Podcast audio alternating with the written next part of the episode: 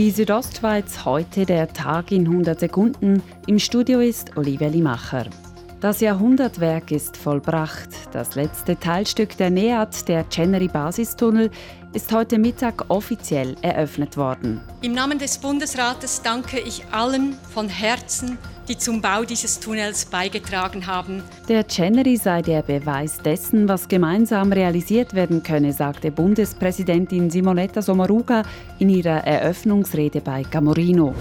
Das Bundesamt für Gesundheit hat heute Mittag 405 neue Fälle gemeldet, die in den letzten Tagen positiv auf das Coronavirus getestet wurden.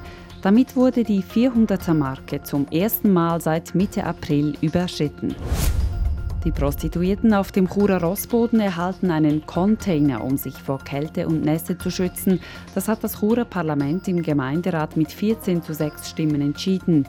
Gemäß Stadtpräsident Urs Marti ist sich das Parlament lange uneinig gewesen. Wir haben eigentlich mit unseren Argumenten gesagt, es ist ein Versuch, es geht um Rücksicht auf Frauen, die heute Tätigkeit ausüben, die auch sehr schwierig ist. Und wir haben mit einer sehr grossen Mehrheit schlussendlich den Beschluss äh, überwiesen gekriegt. Der Container kostet jährlich rund 20.000 Franken. Wo er aufgestellt wird, ist noch unklar.